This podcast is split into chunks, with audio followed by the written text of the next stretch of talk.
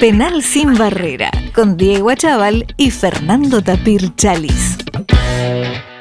Estimados oyentes, en este comienzo de programa vamos a tener como invitado a un encumbrado periodista que enaltece con su presencia nuestro programa. Está en línea el señor Jorge Lanata.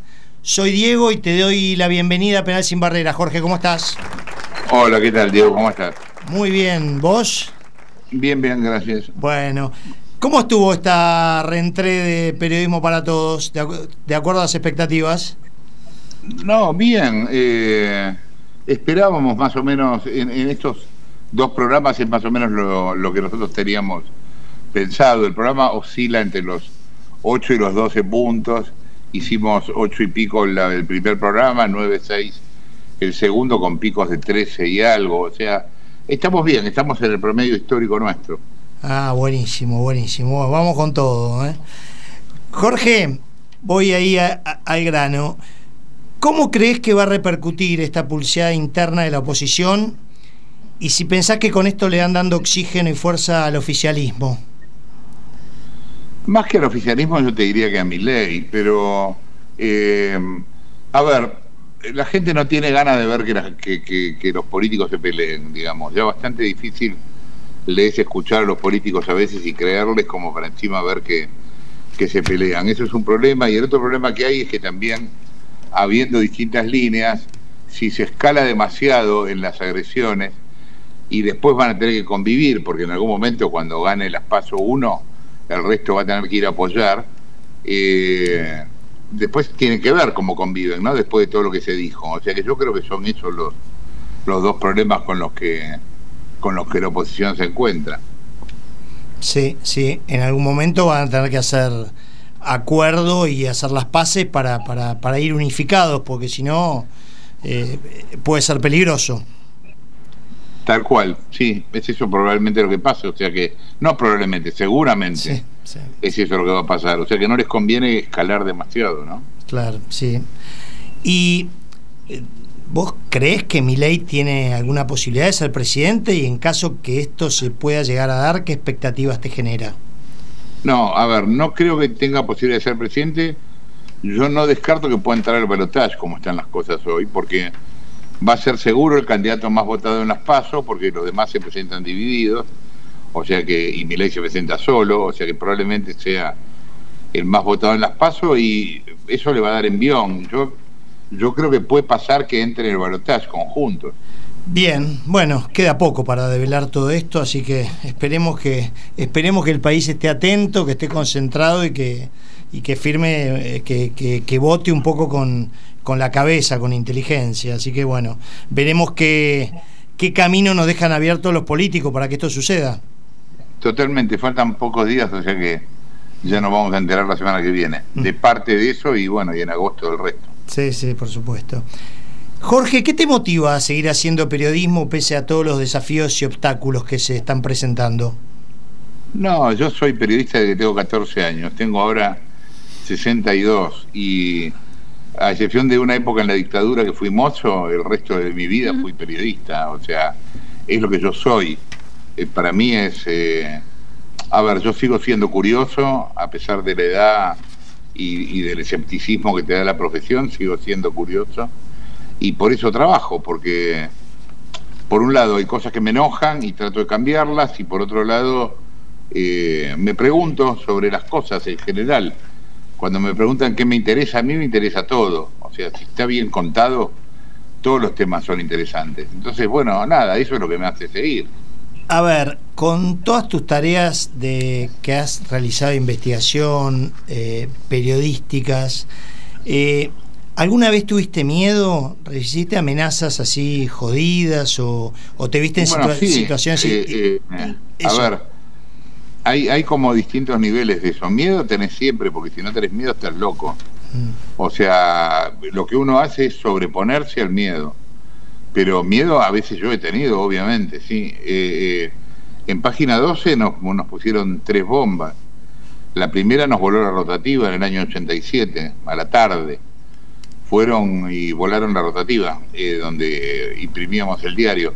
Después hubo dos amenazas de bomba a lo largo del tiempo. Después, amenazas yo personales, telefónicas, sí he tenido, claro, y anduve en algún momento de mi vida con custodia, también en algún momento me agredió un tipo que después lo, detuvieron, que era un motociclista de Canal 7. Eh, esto en la época de Menem, estoy hablando. Eh, después sí, tuve una vez eh, ahora, durante el último gobierno, habían tirado piedras en la casilla de seguridad de un departamento donde yo vivía.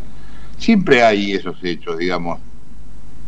Si eso te da miedo, y bueno, depende, ¿no? A mí lo que más, lo que más te jode cuando te amenazan con tu familia más que a vos, digamos, cuando se meten con los hijos y esas cosas.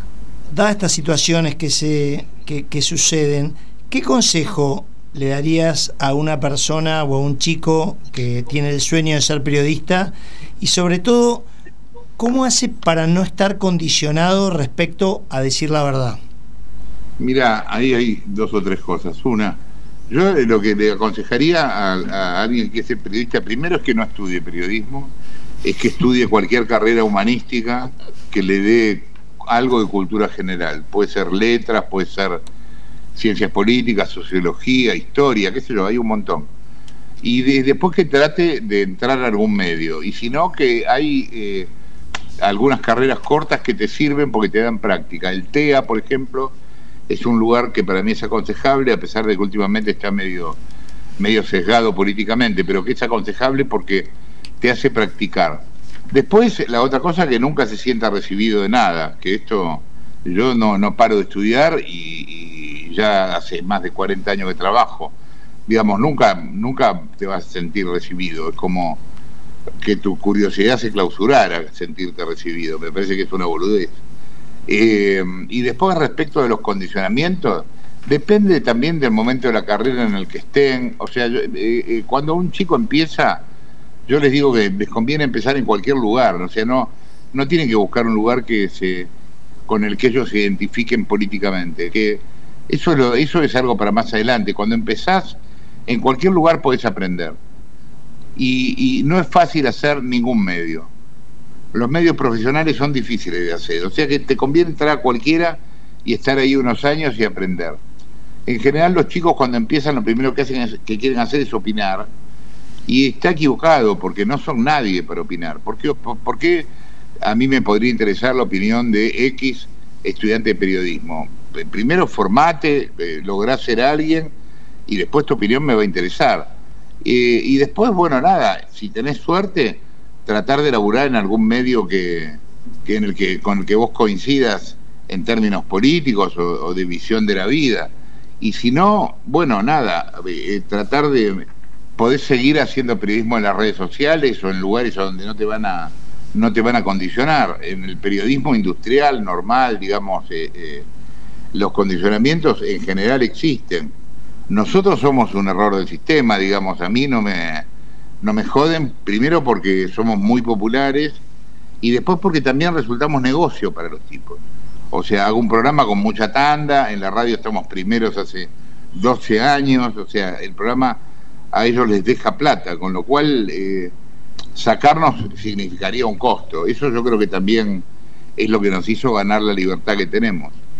Eh, ¿Y sentís que dentro de las situaciones eh, periodísticas, de investigación, ¿sentís que en alguna de ellas te has involucrado emocionalmente en demasía o que te ha conmovido excesivamente? ¿Y, cómo encontrás una, una solución para despegarte un poco en caso que te haya pasado? No, sí, eso me pasa todo el tiempo, lógico, vos te involucrás, pero eso no es malo, el problema es cuando eso hace que vos tuerzas lo que, lo que vas a contar pero involucrarte, involucrás desde el momento que elegís el tema, porque ese tema es importante para vos por algún motivo, por, por algo te interesa. Desde ese punto de vista, el interés que tenés es subjetivo. Entonces, eh, involucrarte, involucrás. El problema es que eso no te haga torcer lo que vas a contar, que no te haga ser voluntarista con, respecto a lo que vas a contar. Ese, ese yo creo que es el problema.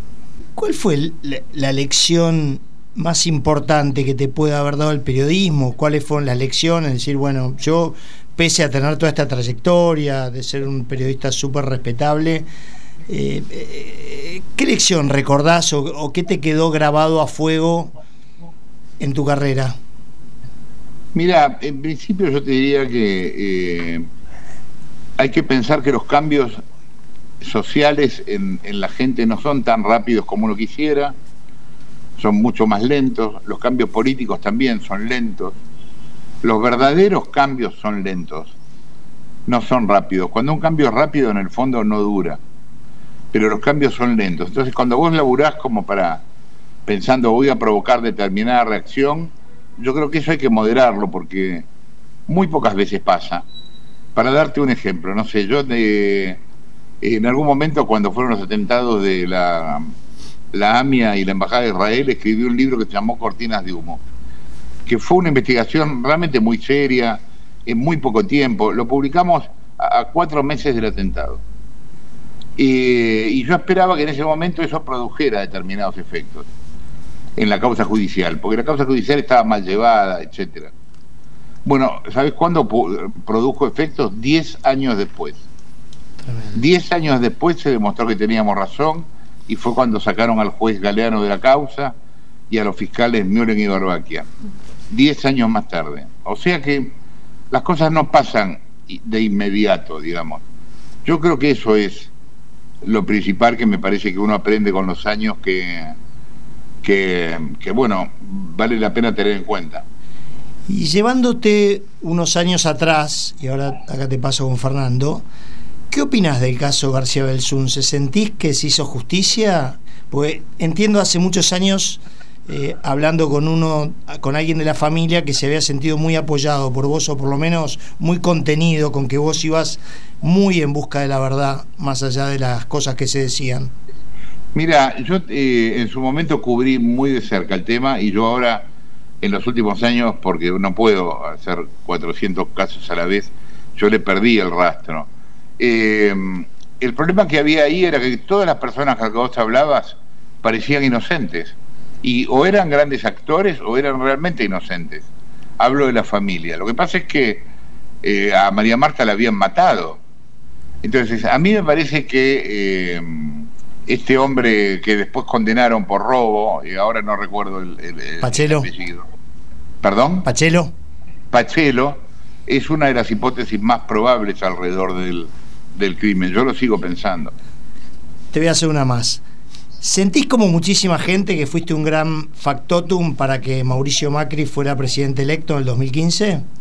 No, nosotros no. A ver, los medios no inventan algo que en la realidad no está los medios lo que pueden hacer es exagerar algo que está en la realidad. Pero eso está en la realidad. O sea, la gente no es que le haga caso a los medios. O sea, por algún motivo los países cambian, eh, eh, las cosas pasan. Eh, yo no inventé la corrupción de Kirchner. O sea, nosotros, de hecho, gran parte de las notas que hicimos están hoy en la justicia y están produciendo resultados judiciales. Entonces, en aquel momento la gente se cansó de la corrupción K, digamos, y bueno, y lo que había era Macri, y en ese caso lo votaron, pero no, yo no me siento el, el hacedor de eso para nada. Mm. Muchos de nosotros sí, Jorge, le pusiste unos huevos tremendos a ese momento, no era fácil lo que hacías. No, bueno, nosotros en su momento denunciamos a Cristina, pero con Cristina en el gobierno. Ahora todo el mundo habla de Cristina, o hace unos años hablaban todos de Cristina, pero cuando ya Cristina se había ido. Nosotros en su momento Cristina era presidente, ¿no? Era, era distinto hacer eso, sí. Jorge, ¿cómo te va? Fernando te saluda, ¿cómo estás? Hola, ¿qué tal? ¿Cómo va? Muy bien, gracias. Eh, hace un tiempo yo leí en una nota que te hicieron algo eh, que me quedó muy grabado y eh, es que vos contabas que vos te habías juntado solo una vez a cenar con tu padre en una pizzería. Y que si bien eso te había, te dolía, con el tiempo entendiste que él hizo lo que pudo. ¿Cómo es tu relación con tus hijas? No, es totalmente distinta. Es totalmente distinta. Yo, a pesar de que fueron muy distintas las circunstancias en las cuales nacieron las dos, una es de un matrimonio, otra es de otro, eh, no, es completamente distinta. Yo, yo con mis hijas hablo cualquier tema, eh, las veo todo el tiempo. Lola, que es la menor, vive la mitad del tiempo conmigo, la mitad con la madre, o sea, entra y sale en mi casa. Eh, Bárbara, bueno, ya es grande, tiene 30, tiene su departamento, pero, y bueno, labura conmigo, digamos, no, no, tengo una relación completamente distinta.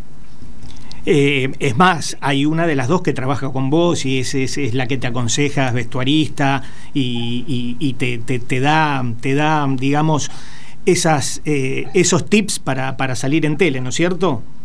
Sí, labura conmigo, se encarga de la edición, este año está dirigiendo el sketch, sí.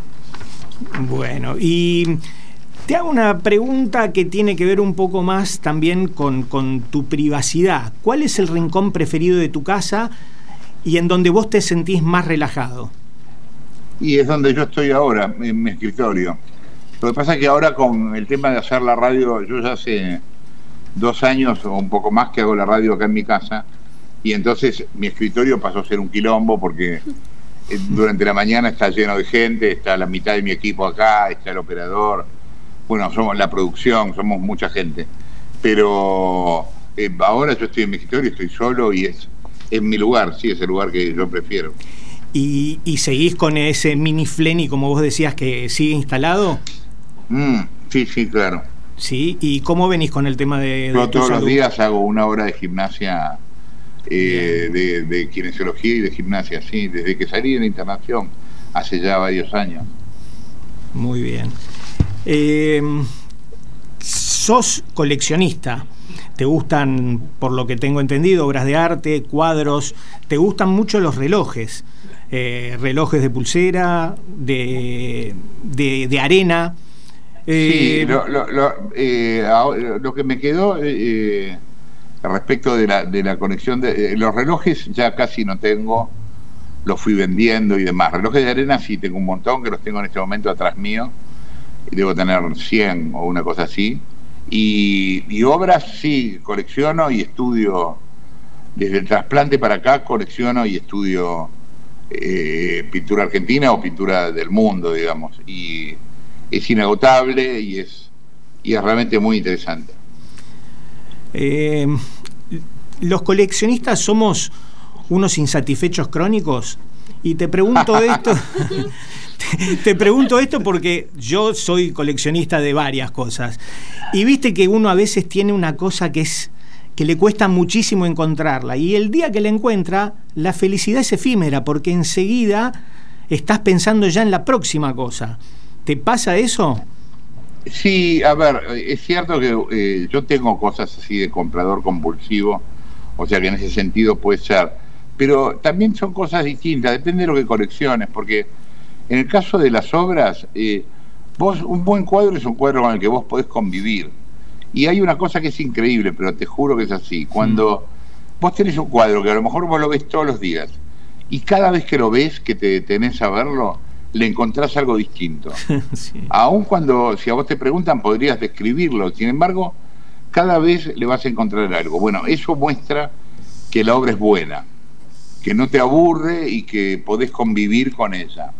Y en ese caso el tema de la colección es distinto. Vos que, qué sé yo, los relojes son lindos objetos, pero no son nada más que eso, digamos. Un reloj no es un objeto artístico, un, reloj de arena tampoco. Eh, me parece que habría que diferenciar cada cosa, ¿no? Sí, coincido. Eh, y cuando digamos, como tenés, me decís que tenés muchos relojes, y que bueno, los, los otros te desprendiste, pero seguís teniendo los de arena. ¿Tiene que ver más con una obsesión con el tiempo o es simplemente... Sí, claro. Eh, ah, ok. Porque si no, sí, viste... Claro, sí, claro, sí, sí.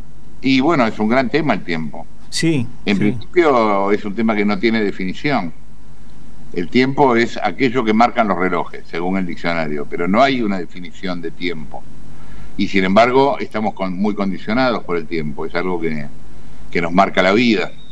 Eh, es un gran tema, es un gran tema. Sí, sí, es así. Jorge, ¿qué tal? Pía te saluda. Hola. ¿Qué tal, Jorge? Em, ya que estamos hablando de, tus colecciones, em, a un año de, todo el tema este que sucedió con los cuadros que habías comprado, que al final eran, eran falsos, yo quería saber si hoy día, si si es que seguís comprando obras de arte y si así lo haces, eh, ¿hay alguna medida que tomes hoy día a la hora de comprar una obra que quizás antes no tomabas? Mira, hay, hay una cosa que pasa con, con el tema de la obra. Bueno, primero contarte que eh, esos cuadros falsos los tipos me devolvieron la guita. Hmm, Eh, o sea, o se hizo una demanda, toda la historia y devolvieron la plata. Esto al principio. Sí. Eh, después, con el tema de la, de la obra falsa, eh, yo te voy a dar una cifra que es imaginaria, eh, no, es, no, es, no es así, pero suponete que haya 20.000 obras de arte en Argentina, bueno, de las 20.000, 15.000 son falsas. Uf. Wow. Y esta proporción que te digo está en el mundo. Hay mucha obra falsa, mucha obra falsa. Vos lo que tenés que hacer antes de comprar una obra es, primero, fijarte que tenga el certificado, pero también el certificado puede ser falso. Entonces, lo que se hace es pedirle a gente que es especialista en el tema que se llama expertizar, que lo expertice. O sea, que te digan si es o no falsa, etcétera. Eh, eh, es ese el resguardo que uno puede tomar. Ahora, nunca igual estás libre de que eso te pase, digamos. Eso puede pasar porque hay muy buenos falsificadores, digamos. Y porque aparte hay una cosa, no hay un registro, no hay un registro de obras, o sea, eh, quizá lo tendría que hacer el Estado en algún momento, no hay un registro de obras. Entonces, como mucha de la pintura se vende en negro, porque la gente va de impuestos, Hmm. entonces no hay un registro. Eh, le- quienes tienen las obras no las, no las certi- no la incorporan a ningún registro. Y eso también dificulta mucho el tema de, de lo falso y lo verdadero, porque entonces se pierde noción, ¿se entiende? Te, hago- te quiero hacer otra pregunta, pero volviendo un poco a, a- a tu carrera. Y mm, yo me pregunto esto, pero para mí que sí, pero tú dirás. Si en algún momento de tu carrera te sucedió de haberte encontrado en alguna situación que, que estuvieras entre la espada y la pared o de tener que tomar alguna decisión que supieras que podía llegar a ponerla en riesgo, pero que aún así decidiste y tomaste partido, y si te sucedió en ese caso, ¿qué pasó después? Si fue para bien, si te, no sé, te jugó una mala pasada o en Mira, qué te marcó. A ver, eh, es- entre la espalda y la pared he estado 40 millones de veces. ya ¿no? me lo imagino, por eso. Es O habitualista. sea, Claro. a ver, por distintos motivos, pero yo, mira, yo, yo, yo dirigí varios medios. Cuando vos dirigís un medio, siempre estás entre espada y la pared, por muchos motivos. Primero porque vos, a la, primero no sos el dueño del medio, pero a la vez eh, eh, estás en el medio de la redacción y de la empresa. Entonces te puteas con los dos, te puteas con la redacción y te puteas con la empresa. Hmm. Y al final quedas mal con los dos. Después, cuando vos sos director, tu laburo es más que nada decir que no, más que decir que sí. Eh, a vos te presionan los avisadores, te presionan los avisadores. Les tenés que decir que no. Te presiona la gente, te presiona la gente. También le tenés que decir que no. Mm. Entonces, es muy complicado ese rol. Sin embargo, es bueno, yo eh, es como el tope de la carrera y yo estoy en eso hace muchos años. Vos pensás que yo hice página 12 cuando tenía 26 años, yo era un chico. O sea, yo a esa edad estaba en el tope de la carrera gráfica. Y después, eh, eh, lo que te pasa también a veces en la televisión o en la radio es también la presión de los avisadores. Yo una vez estando en América haciendo día D, eh, hicimos, hice un- eh, vino, o sea, venía el chart del canal, un aviso de AT&T y después yo diciendo AT&T se robó todo en una licitación, bla, bla, bla. Claro. Bueno, ese, ese día perdimos 25 mil dólares. ¿Qué pasó? Y nunca más los tipos nos pusieron un aviso. Nos armó quilombo con el canal. A mí eh, de la televisión me echaron tres veces de América. Una de América en Argentina. Después me echaron una vez, dos veces de Uruguay. eh, en canales de allá. Esas cosas te pasan. Pero bueno, ahí vos tenés que ver eh, cuáles, eh, o sea, cuáles son tus límites, ¿viste? Hasta Mm. dónde vos estás dispuesto a decir que sí o qué cosa te bancás o no te bancás. Y tampoco es una cosa que uno lo haga por la gente. Yo eso lo hago por mi propio equipo, porque yo dirijo un equipo ahora en la radio y en la tele. Yo necesito que esos tipos me respeten, ¿me entendés? sí. Entonces, si los tipos ven que yo me bajo los lienzos, me van a dejar de respetar. Hmm. Y entonces se me cae el equipo. Y, y yo no quiero que eso pase. Entonces, para generar vos la mística del laburo, digamos, necesitas que el respeto exista. Y ahora que mencionás esto, digo, si bien, eh, digo, si bien sos eh, una persona que no tiene filtro, no valga la redundancia de, de- del nombre de tu programa, ¿hay algún tema con el que digas, yo con esto realmente no me meto o no? No, no, no, no, no, ninguno, ninguno. Eh, desde el punto de vista del humor, cuando a veces ah, se ajodemos con los temas, Hmm. sí hay límites, digamos, yo qué sé yo, yo no, no hago humor con el tema de los desaparecidos, suponete, o, o con temas así trágicos. Pero después, respecto de, de, de los temas serios, para nada, no, no, nos metemos con cualquier tema, sinceramente no. Lo que, lo que me preocupa es que me importe, ¿me entendés? Y, Sí. y, y también muchas veces, ojo, porque hay temas en los que te metes y no los, no los podés cerrar, no terminás de confirmarlos, ¿me entendés? Hay mil cosas. O sea, nosotros tenemos mil veces de información, a veces que está buenísima, pero que no la podemos contar porque no la podemos probar. Sí. Yo lo que digo siempre es que eh, se trata de contar lo que podés probar y contarlo de la manera más creativa posible. Las dos cosas son importantes, o sea, de la manera más creativa se tiene que entender de la manera más entretenida posible. Y después probar, obviamente, que, que tengas fuentes que lo, que lo prueben, que tengas papeles, digamos, no tirarte una pileta que por un rumor, ¿me Sí. entendés? No, eso no sirve y nosotros no lo hacemos. Ahí sí hay, hay, hay un límite. Gracias. Jorge, bueno, muchísimas gracias por, por- Gracias a ustedes. por recibirnos. Eh, nada, nuestro auspiciante, Club Náutico Buchardo, te regala una comida para cuatro personas, que sos invitado especial, así que después te pasamos las coordenadas. Bueno, buenísimo, Y- y muchas si me, gracias. si me permitís, te puedo decir un comentario más, uno solo. Sí, claro. Porque el otro día, eh, viendo una nota que hiciste con Fantino, ¿por qué sentís que las notas de radio son las antinota? Y con esto cerramos. Y porque una, una, una nota, lo que se llama una entrevista, tiene que durar por lo menos una hora. Mm.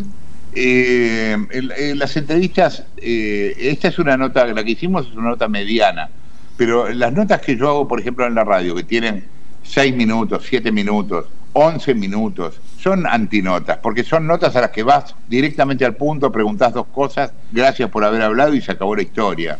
Vos para tener un diálogo necesitas, eh, primero en general que el diálogo no sea por teléfono, digamos, creo que que tiene que ser presencial. Mm. Eh, y, y después necesitas tiempo para que el entrevistado se sienta cómodo, se afloje, no te cuente de lo que cuenta siempre, que trate de contarte que, que vos puedas sacarle otra cosa. Me parece que es por eso. Bueno, muchísimas gracias, Jorge, clarísimo. Gracias por estar acá Gracias y te mandamos un abrazo grande. Abrazo grande, Un Jorge, abrazo, y muchas gracias. Gracias. Penal sin barrera. Una propuesta diferente con Diego Achával y Fernando Tapir Chalis.